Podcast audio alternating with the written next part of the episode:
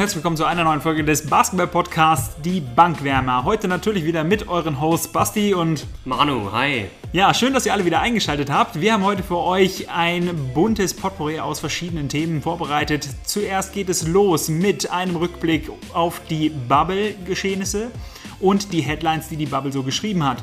Außerdem werfen wir einen genaueren Blick auf die Fehde zwischen Damian Lillard und Paul George, die es ja nun wirklich schon in sich hatte. Und zu guter Letzt werfen wir noch einen Ausblick auf die Spieleserie des Play-In-Tournaments zwischen den Portland Trailblazers und den Memphis Grizzlies. Wir freuen uns auf eine spannende Show.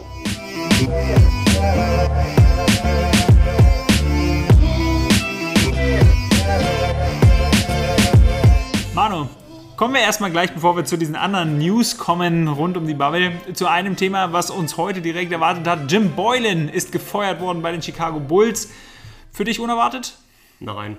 Ich meine, sein Team-Record war jetzt nicht so prickelnd. Ich glaube, war 39 zu 84.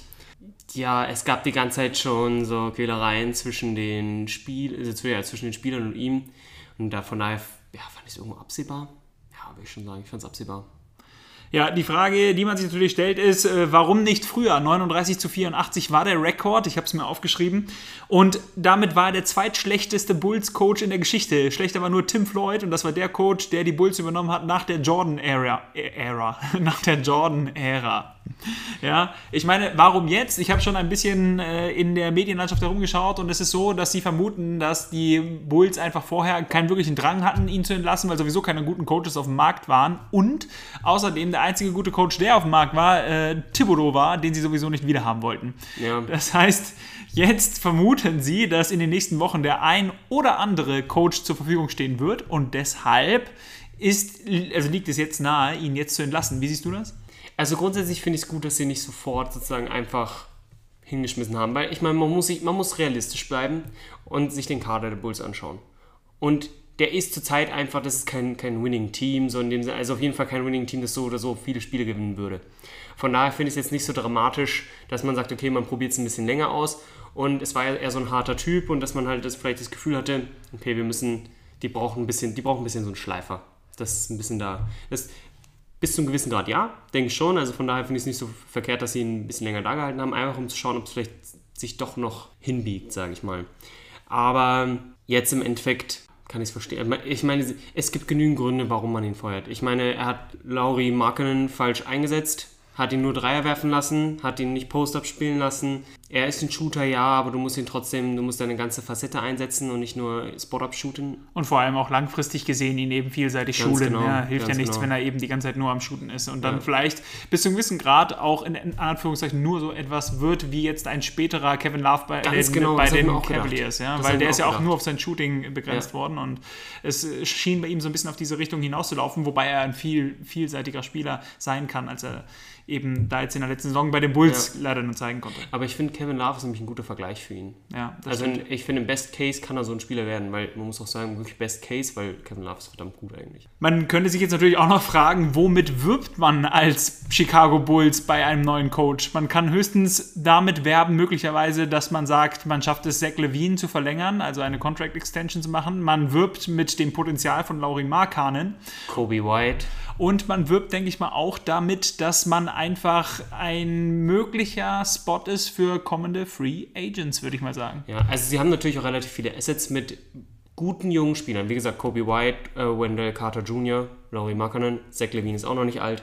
Also da ist viel Upside da auf jeden Fall. Ich denke, es ist keine un uninteressante Position, speziell wenn man das auch mit dem Management vereinbart, dass es klar ist, dass man jetzt nicht direkt 50 Siege haben wird nächste Saison. Und die Chicago Bulls sind natürlich immer noch einfach eine Traditionsfranchise. Ja. Das lockt auch immer wieder neue Leute ja. an. Chicago ist eine der größten Städte in den USA. Mögliche Nachfolger, zumindest diejenigen, die im Moment gehandelt werden, sind zum einen der aktuelle Denver Assistant Coach Wes Unseld Jr., außerdem auch der ehemalige Brooklyn Nets Coach Kenny Atkinson, uh. daneben noch Toronto Assistant Adrian Griffin und der Bucks Assistant Darvin Ham. Viele von denen habe ich jetzt, muss ich ganz ehrlich sagen, noch nicht so auf dem Schirm mhm. gehabt, aber ich bin gespannt. Kenny Atkinson ist natürlich auch jemand, der da gut in Frage käme, muss ich sagen. Finde ich auch. Ich finde, glaube ich, das wäre eigentlich die perfekte Wahl zurzeit. Vor allem, wenn man sich überlegt, was er aus Brooklyn rausgeholt hat. Vor allem aus diesen ganzen jungen Spielern, wo viel Potenzial da war und er hat es ausgeschöpft. Aber gut, lassen wir das Thema mal beiseite. Ich wollte es nur ganz kurz anschneiden, weil es jetzt gerade so super aktuell war. Ja. Und kommen wir zu der Bubble und was eigentlich alles in der Bubble so passiert ist seit unserer letzten Folge. Denn die Spiele sind ja nun fast vorbei. Heute Abend sind noch vier Spiele, durchaus auch sind alle uninteressant. Ja, aber ich finde, das Spiel der Toronto Raptors gegen die Denver Nuggets ist ja zumindest vom Papier her ein gutes. Die Frage ist nur, werden die Spiele, werden überhaupt alle Spieler spielen? Ja, das ist nun mal die große Frage. Zweifelig und es ist irrelevant. Die äh, Matchups sind gesetzt im Osten. Im Westen, glaube ich, größtenteils auch. Ach, Manu, ich sag dir, ich werde es trotzdem nebenbei laufen haben. es ist einfach so schön, NBA-Basketball wieder da zu haben, von daher. Aber kommen wir zu den äh, Key Takeaways, beziehungsweise diesen Headlines aus der Bubble. Ich werde einfach mal immer wieder so ein Thema anschneiden und wir werden und dann kurz unsere Meinungen dazu äußern und dann so weiter fortfahren. Ja, eine wie witzige Statistik eigentlich ist, dass die Spurs zum allerersten Mal jetzt seit 22 Jahren nicht in die Playoffs kommen. Das heißt, sie hatten jetzt eine Playoff-Streak von 22 Jahren und haben jetzt das allererste Mal seit 22 Jahren nicht die Playoffs erreicht. Verrückte Geschichte. Greg Popovich hat sich dazu auch schon geäußert, aber der sieht das alles natürlich relativ entspannt und äh, war auch bei den Pressekonferenzen danach eigentlich eher zum Spaßen aufgelegt. Kennt man von Ja. ihm gar nicht. Es ist wurscht halt eigentlich. Ja, es, Also, ist, es ist eigentlich egal, ja. Und Ja. mit dem Kader konnte man auch nicht mehr erwarten und Marcus Aldridge war eben ja auch nicht da und von daher. ähm, war dafür haben sie noch überraschend gut gespielt halt. Typisch Spurs. Ja, typisch Spurs, genau. Der ähm, Popovic hat auch einfach wieder genau die richtigen Worte und auch genau die richtigen Lineups gefunden, finde ich. Ja.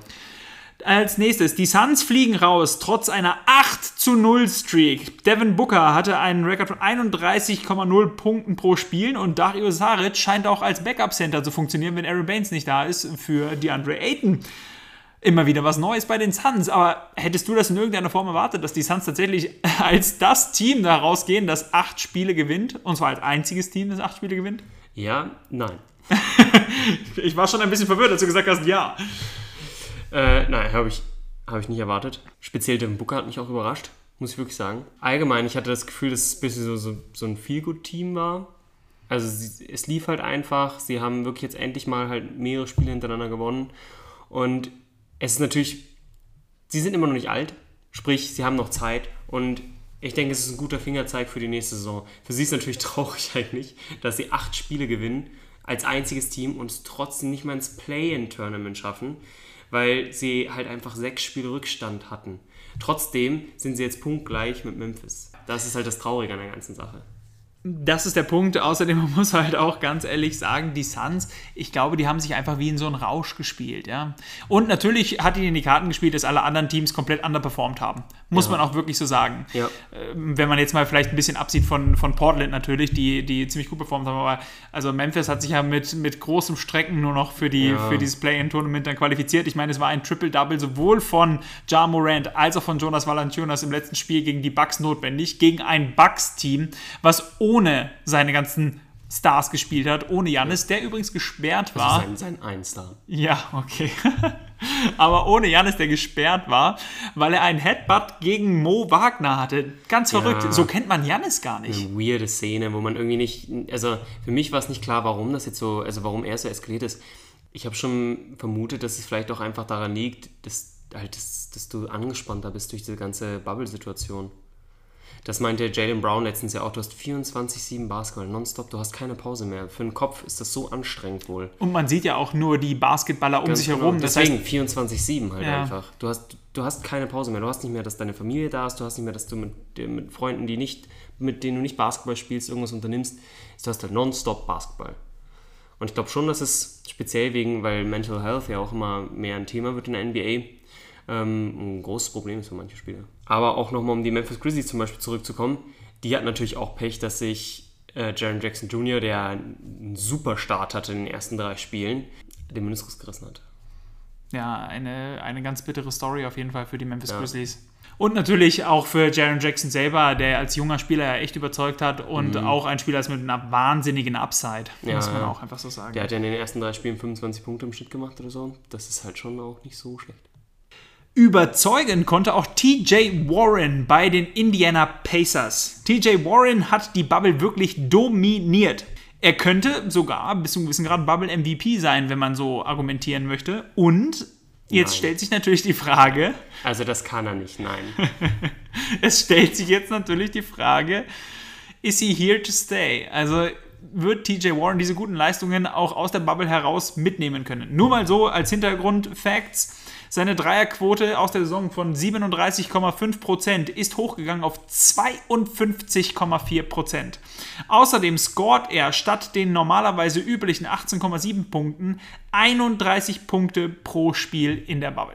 Nein, wird er nicht. Aus dem einfachen Grund, dass sie jetzt direkt gegen Miami Heat, wenn ich mich irre, spielen. Und dort gab es jetzt nämlich das Problem, dass sie. Was ist das Problem? Er hatte ein schlechtes Spiel. Das war gegen die Miami Heat. Und da hat er zwölf Punkte gemacht. und der hat ja diesen Beef mit äh, Jimmy Butler schon aus der Saison. Und ich glaube, das wird sich so fortsetzen.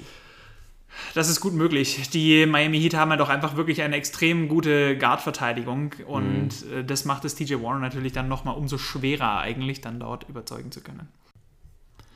Als weitere Neuheit kann man sagen, ist es so, dass JJ Reddick von den New Orleans Pelicans zum allerersten Mal in seiner Karriere die Playoffs verpasst. Hast du dieses Frustrationsbild gesehen am Ende von diesem einen Spiel, wo er einfach nur am Rand sitzt?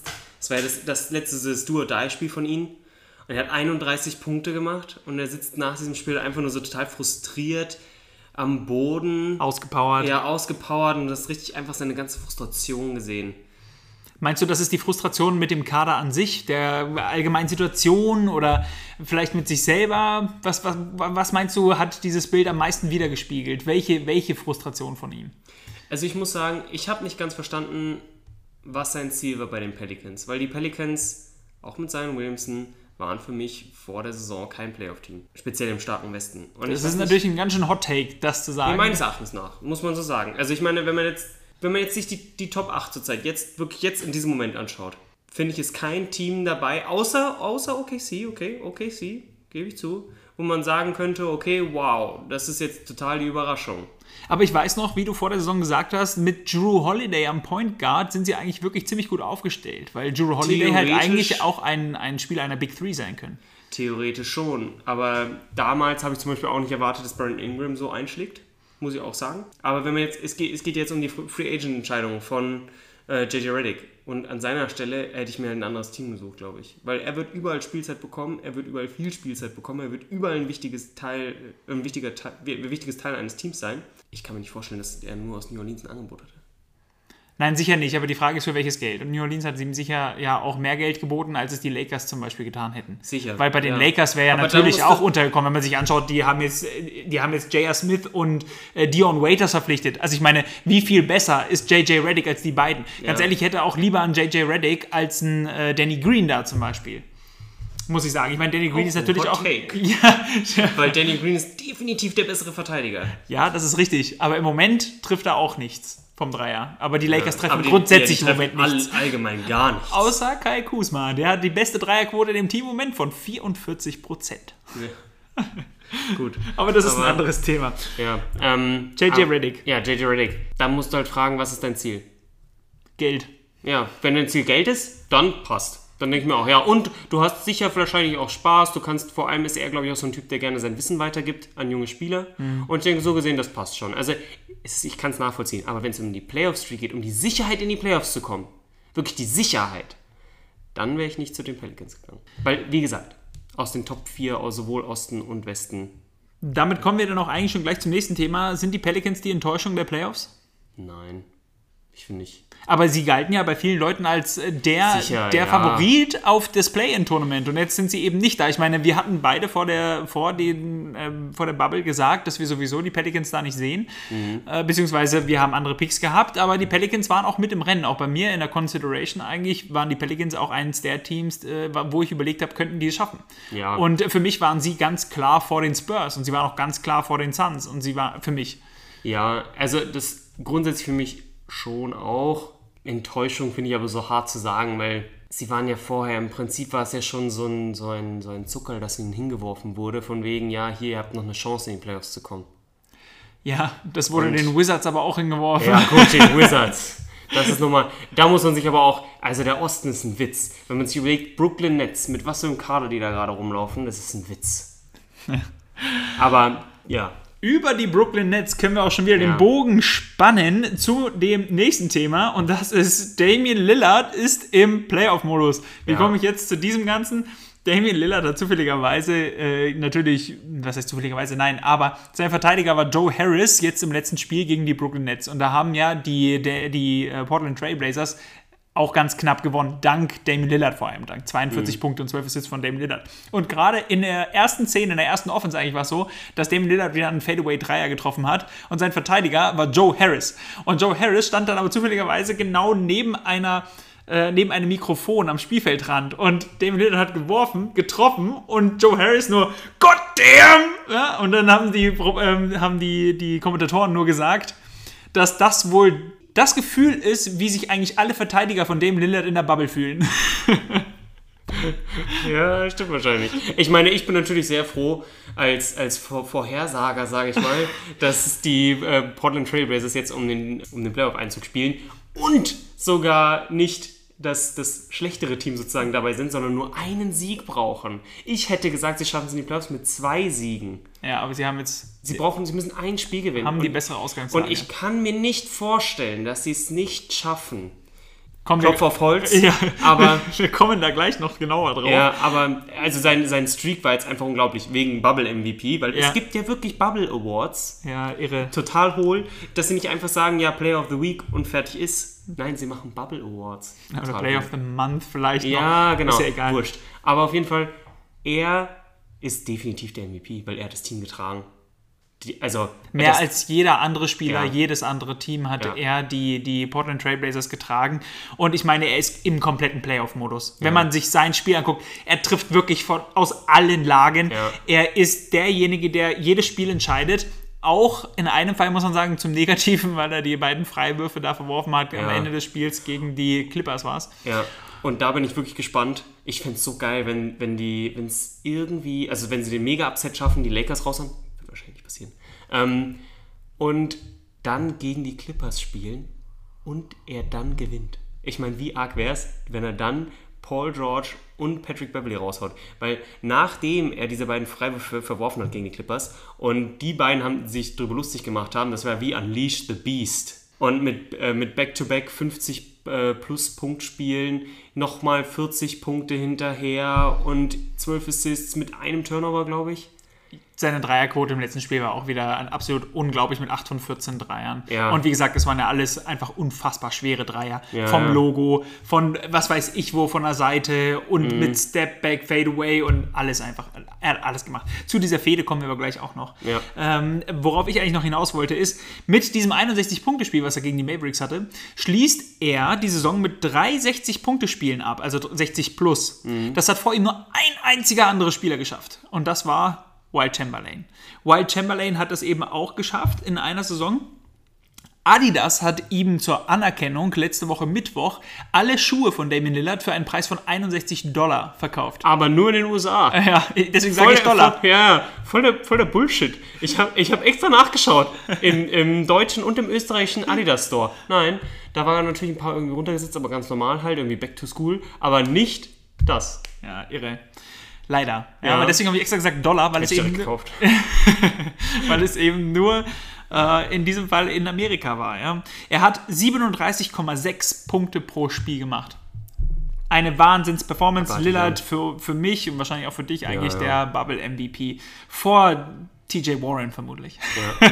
Aber wenn man sich auch die Spiele von Damien Lillard angeschaut hat, gleich das, gleich das erste Spiel, das sie, glaube ich, äh, ja auch gewonnen hatten, da hat ähm, hier CJ McCallum ist aufgefallen, hat 33 Punkte gemacht und natürlich auch Yusuf Nurkic ist total aufgefallen. Und er hat ohne das, ich glaube, er hatte ein, zwei Szenen, wo er mal stark zum Korb gezogen ist, hat 28 Punkte gehabt und 9 Assists. Und du hast dir nach dem Spiel gedacht, wann? Und das finde ich ist eigentlich immer ein Zeichen für einen extrem guten Spieler, der so unauffällig so viel scoren kann, weil er einfach immer genau im richtigen Moment da ist und abliefert. Kommen wir zur nächsten Headline. Carmelo Anthony rückt in der All-Time-Scoring-List auf Platz 15 vor. Er ist jetzt eben vor Paul Pierce, den er überholt hat, und ist jetzt 50 Punkte hinter Timmy D, also Tim Duncan, und auch 200 Punkte circa, also gute 200 Punkte, hinter Dominique Wilkins an 13. Ich denke, das kann man so zur Kenntnis nehmen. Er, ich halte es nicht für unwahrscheinlich, dass er die beiden auch noch im Laufe der Zeit einsammelt. Je nachdem halt, wie es nächste Saison aussieht. Ich könnte mir genau. zur Zeit vorstellen, dass er sogar nächste Saison noch bei den äh, Portland Trailblazers spielt. Weil es erstaunlich gut funktioniert. Ja, ja, wirklich. Und ich muss es sagen, jetzt auch in den Spielen, in den knappen Spielen war er da. Das muss man wirklich sagen. Er hat halt diese Mentalität, er, er, er scheißt sich nichts. Ja. Er nimmt den Wurf und deswegen trifft er ihn, weil er sich nicht scheißt. Ja. Er, wirklich, das muss man wirklich sagen. Er denkt nicht drüber nach und solche Spieler brauchst du im Team einfach. Und er hat sich, glaube ich, langsam mit seiner Rolle abgefunden. Dass er so als hin und wieder mal Spot-Up oder dass er natürlich auch mal irgendwie so ein One-on-One hat, aber grundsätzlich, dass er nicht mehr die erste Option ist. Und ich glaube, das ist Neben Damian Lillard zurzeit in der Form ist niemand die erste Option. Ja, das sowieso, aber ich meine, er hat auch neben Spielern wie Russell Westbrook und Paul George gespielt und da muss man auch sagen, ist er nicht die erste Option und auch nicht die zweite. Ja. Das, weil die beiden Spieler auch einfach zurzeit besser sind als er. Manu, Toronto, still going strong. 6 Ja. von 7. Ja, Heute ja. Nacht noch ein Spiel, mal gucken, wie die Streak da irgendwie aussieht. Aber Toronto, beste Defense der Liga. Sie haben in der Bubble ein Defensive Rating von 101,8. Zweiter in dieser Defensive Rating Liste, und man will es eigentlich gar nicht glauben, sind die Houston Rockets. die Houston Rockets in einem Defensive Rating von 106,6. Was ist da los? 106,4, Entschuldigung. 106,6 ist was anderes, da komme ich gleich noch drauf. Marc Gasol ist der Schlüssel. Marc Gasol, die, die, das Defensive Rating von Toronto ist mit Marc Gasol bei einem Rating von 98,8. Ohne ihn bei 106,6.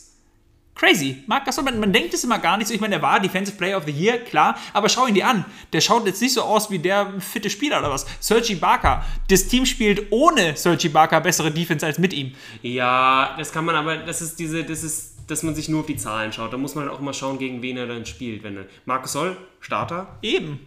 Natürlich, aber wenn die Bakker spielt, dann werden auch die besten Spieler von den anderen spielen.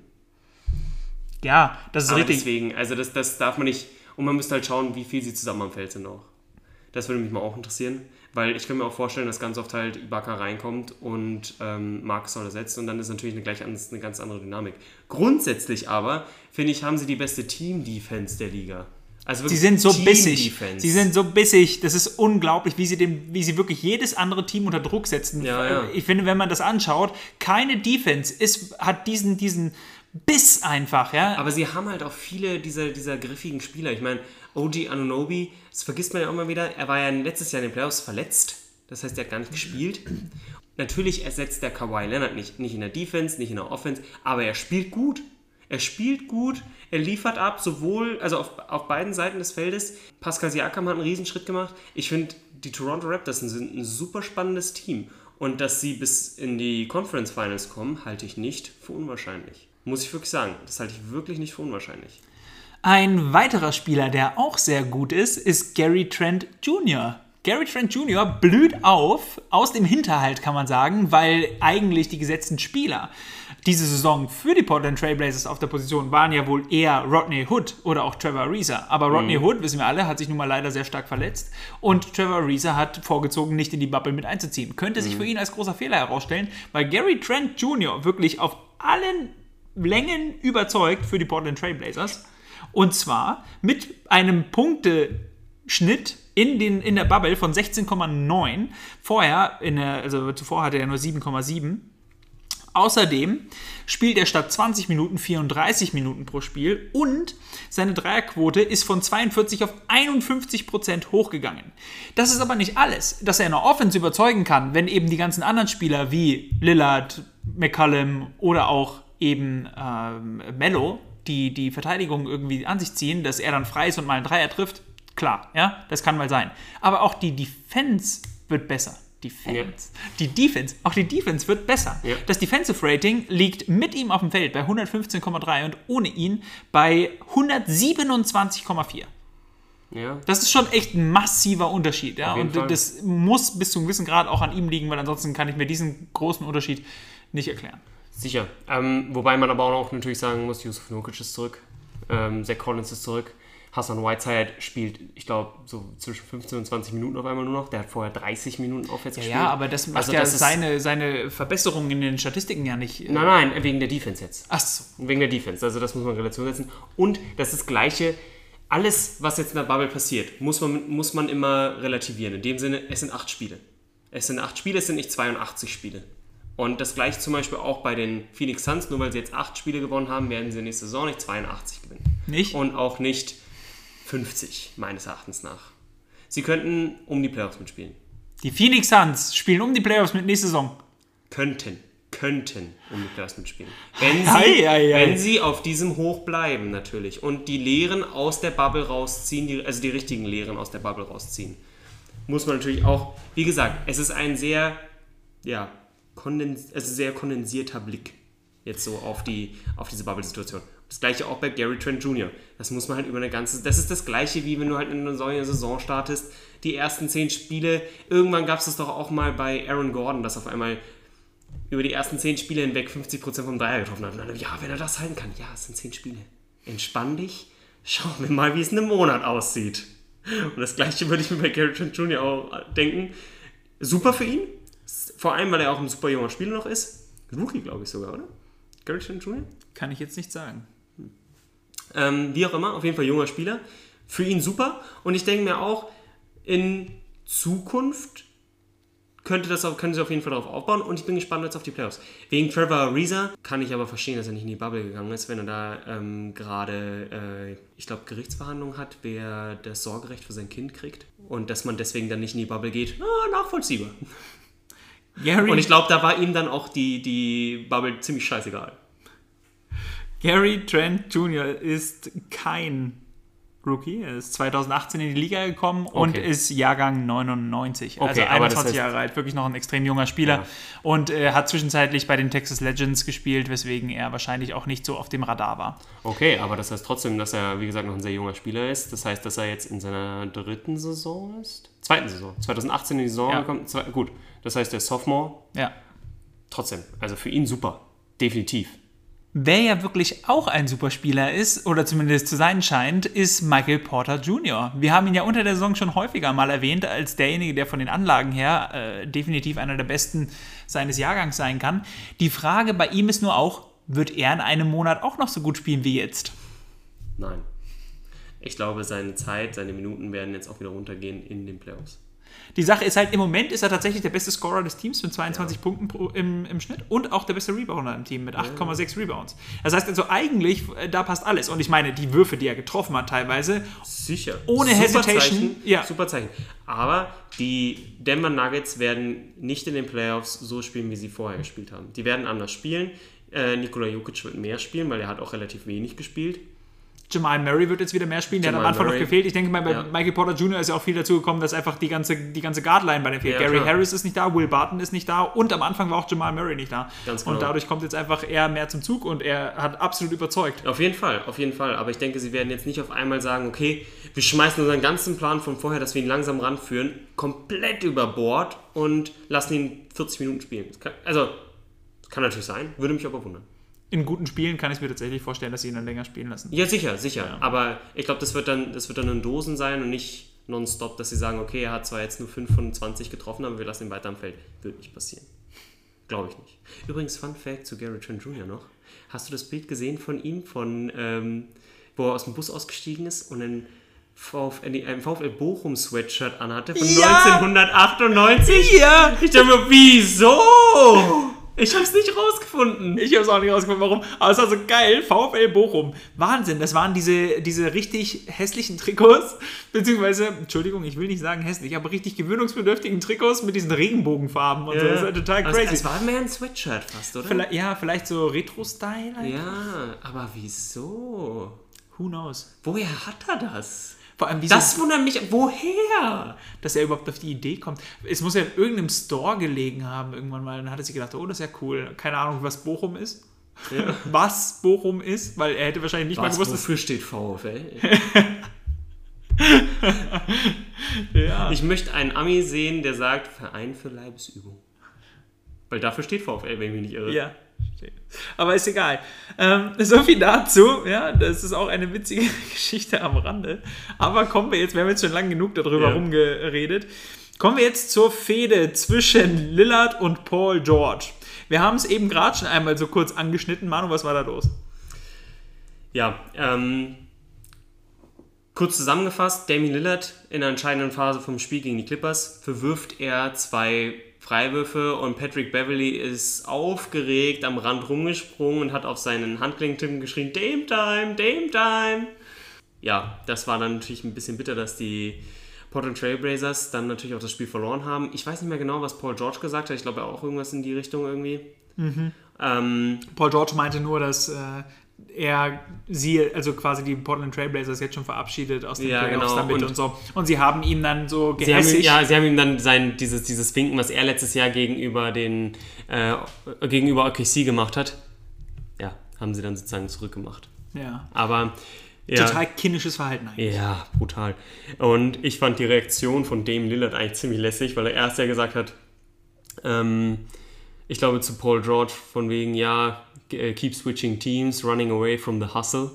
Ich glaube, auf Patrick Beverly ist er gar nicht so richtig eingegangen, oder? Warum auch? Ja, Seien wir mal ehrlich. Das ist, das ist wirklich Patrick Beverly. Wenn der nicht mehr in der Liga spielt, wenn der nicht mehr in der Liga spielt, dann erinnert sich keiner mehr an ihn. Muss man wirklich, das muss man so eiskalt sagen.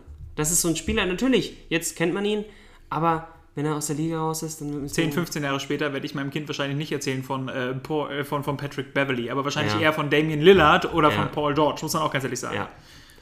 Auf jeden Fall. Und ähm, dann hat er halt auch noch gesagt, ziemlich lässig, also Damien Lillard, von wegen, ja, das ist halt, so zeigen sie mir im Prinzip den Respekt.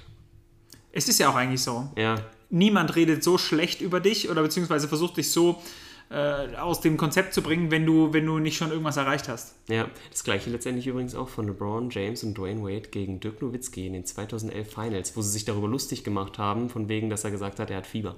Ja, true story, ja. Ja, also auf jeden Fall äh, eine Sache, die noch nicht zu Ende ist. Und wie du schon gesagt hast, es wäre natürlich eine wahnsinnig coole Geschichte, wenn die irgendwie nochmal aufeinandertreffen. Damien Lillard ist übrigens darauf angesprochen worden in einem Interview in der Bubble, ob er sich jetzt besonders freuen würde, gegen sie zu spielen. Und er hat darauf auch wieder extrem cool reagiert. Damien Lillard macht das auch einfach gut, muss man sagen.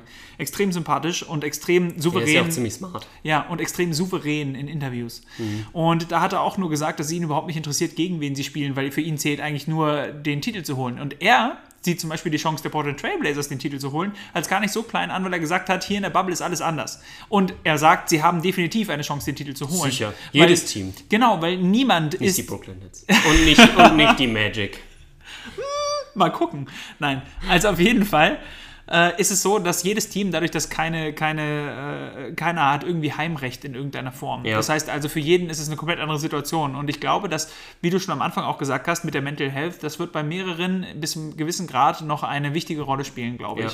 Dass sie definitiv. deswegen nicht an die besten Leistungen ran, anknüpfen können. Auf jeden Fall. Und, und deswegen, ja, warum nicht? Ja, ich bin sehr gespannt, wie das jetzt weitergeht. Und irgendwo hatte ich jetzt auch schon gelesen von wegen die Frage Portland Trailblazers, der stärkste Number 8 Seed aller Zeiten. Ich stell mir so, Das kann echt sein. gut, ja, vor allem so wie sie jetzt spielen. Ich meine, ich hätte nicht gedacht, dass Yusuf Nurkic so zurückkommt. Wahnsinn. Yusuf. Nurkic ist Eine der Überraschungen für mich auch. Ich meine, Gary Trent Jr. spielt auf einmal wie nie zuvor, muss man jetzt einfach so sagen. Unabhängig davon, wie lange es jetzt halten wird. Sie müssen sie müssen es melken sozusagen. ja, Und ähm, Yusuf Nurkic kommt zurück, spielt gut. Zach Collins liefert seinen Part ab. Damian Lillard und CJ McCollum sind halt die beiden. bei Portland passt sehr viel im Moment. Ja, ich bin wirklich gespannt. Super unangenehmer Gegner für die Lakers. Ich glaube trotzdem, dass die Lakers es schaffen. Die, ich meine, Anthony Davis und LeBron James sind einfach immer noch wahrscheinlich die beiden mit besten Spieler der Liga im Moment. Ja. ja und das Star-Duo ist einfach immer noch, meines Erachtens nach, stärker als ein, ein Lillard und ein McCallum zusammen. Ja. Selbst wenn du jetzt Nurkic auch noch dazu nimmst, als, als Star, sage ich Mhm. mal, ja, selbst dann, finde ich, sind die anderen beiden noch einfach zu dominant. Ja, also es, ich bin super gespannt, weil die direkten Duelle wird es nicht, nicht in dieser Form geben. Weil das sind zwei Guards und die anderen sind zwei Forwards eigentlich. Da bin ich gespannt. Es wird natürlich Phasen geben, wo LeBron einen von den beiden verteidigen wird, aber nicht durchgehend, nicht das ganze Spiel über. Und das finde ich so spannend, weil das ist ein Guard-lastiges Team eigentlich, weil halt die beiden besten Spieler die Guards sind und das andere ist ein Forward-lastiges Team. Wird super spannend zu sehen sein. Manu, ist dir aufgefallen, wir reden die ganze Zeit schon so, als wenn die Portland Trailblazers schon fix Ja. gegen die Lakers spielen. Kommen Eh. wir mal zum Play-In-Tournament. Ja. Also, Ausgangssituation, die Portland Trailblazers sind tatsächlich noch am achten Platz, womit sowieso gar keiner gerechnet Nein, hätte. nein. Äh, in dieses Play-In-Tournament jetzt gegangen, beziehungsweise gehen jetzt in das Play-In-Tournament. Und an Platz 9 sind die Memphis Grizzlies, wo wir auch schon gesagt haben, die sich ja gerade so mit Biegen und Brechen gerade noch für dieses Play-In-Tournament äh, qualifiziert haben. Aber siehst du überhaupt eine Chance für die Grizzlies? Zurzeit nicht. Muss ich wirklich sagen. Aber ich habe, das ist, ich bin natürlich vorbelastet, weil ich schon vorher gesagt habe, von wegen, dass die, dass die Portland Trailblazers schaffen. Und ich zurzeit muss ich wirklich sagen, ein bisschen so die Trailblazers, ein kleiner Trailblazers-Fan werde. Ich springe ein bisschen auf den Bandwagon auf, muss ich wirklich sagen.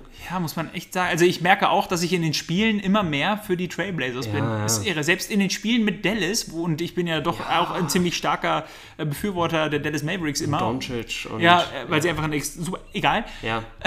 Auf jeden Fall, selbst da habe ich dann zwischenzeitlich gedacht, hei, hei, hei. Ja, es, ist, es ist wirklich schwer.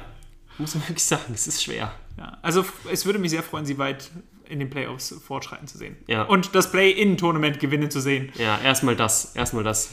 Von, Nur nochmal Schritt zu Schritt. kurze Erinnerung, sie brauchen nur einen einzigen Sieg gegen die Grizzlies. Das heißt, wenn sie im ersten Spiel einen Sieg holen, ist es vorbei. Wenn sie im zweiten Spiel erst einen Sieg holen, ist es vorbei. Und sie kommen in die Playoffs. Ja. Aber wenn die Grizzlies zwei Spiele hintereinander gewinnen, dann sind sie diejenigen, die natürlich in die Playoffs kommen. Mhm. Die Sache ist jetzt natürlich die, die Grizzlies gehen eigentlich mit einem eher nicht so guten Gefühl in dieses Play-in-Tournament, auch wenn sie das letzte Spiel jetzt gewonnen haben, weil sie ganz einfach insgesamt sehr schlecht in der Bubble performt haben und weil einer ihrer äh, absoluten Schlüsselspieler in Jaron Jackson Jr. eben nicht dabei ist. Und die Portland Trailblazers gehen auf einem absoluten Hoch herein. Ja? Sie sind jetzt gerade noch auf den achten Platz sogar gekommen.